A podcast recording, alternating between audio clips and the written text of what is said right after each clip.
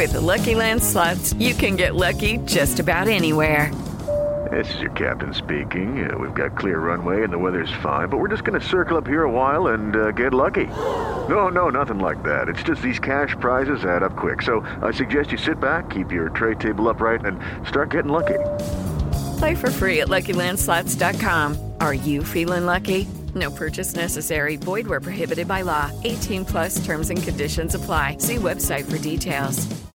Lunes 20 de septiembre, yo soy Alejandro Villalbazo y esta es la información que sirve. Atentado terrorista explotó un regalo bomba en Salamanca, en la zona de bares y restaurantes. Gabriela Montejano, desde Guanajuato. Adelante, Gaby. Hola, ¿qué tal? Desde Salamanca, dos personas perdieron la vida tras la explosión de un artefacto en la avenida Faja de Oro. Fue entregado en una caja y cuatro personas más resultaron lesionadas. Se habla de que son dos empresarios restauranteros los que fallecieron y hasta el momento las autoridades municipales y estatales no han proporcionado mayor información. COVID-19 los números, Iñaki Manero. Gracias Alex. La Secretaría de Salud del Gobierno Federal aquí en México reportó 200 muertes más en las últimas horas. La cifra total ya alcanza 271.503 muertes en el país. Las personas contagiadas aumentaron a 4.983 para sumar 3.569.677 con casos positivos.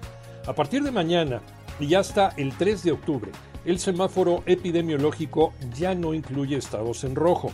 Tenemos 24 entidades en amarillo 4 en semáforo naranja y 4 ya en semáforo verde. A vacunarse y a seguirse cuidando. Patricio Howard sueña con la Fórmula 1 y va que vuela, pero antes podría conquistarla, indicar Tocayo Cervantes. Así es, Tocayo. Hablamos del Pato Howard, un piloto mexicano, regiomontano de tan solo 22 años de edad y que tiene gran calidad, que tiene ganas de comerse al mundo y que seguramente muy pronto lo veremos en la Fórmula 1, ¿por qué no?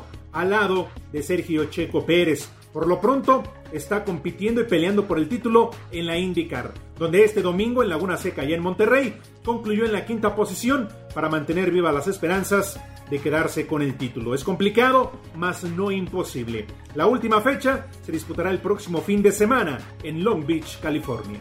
Yo soy Alejandro Villalbazo, nos escuchamos como todos los días de 6 a 10 de la mañana, 88.9 y en digital a través de iHeartRadio. Pásenla bien, muy bien, donde quiera que estén.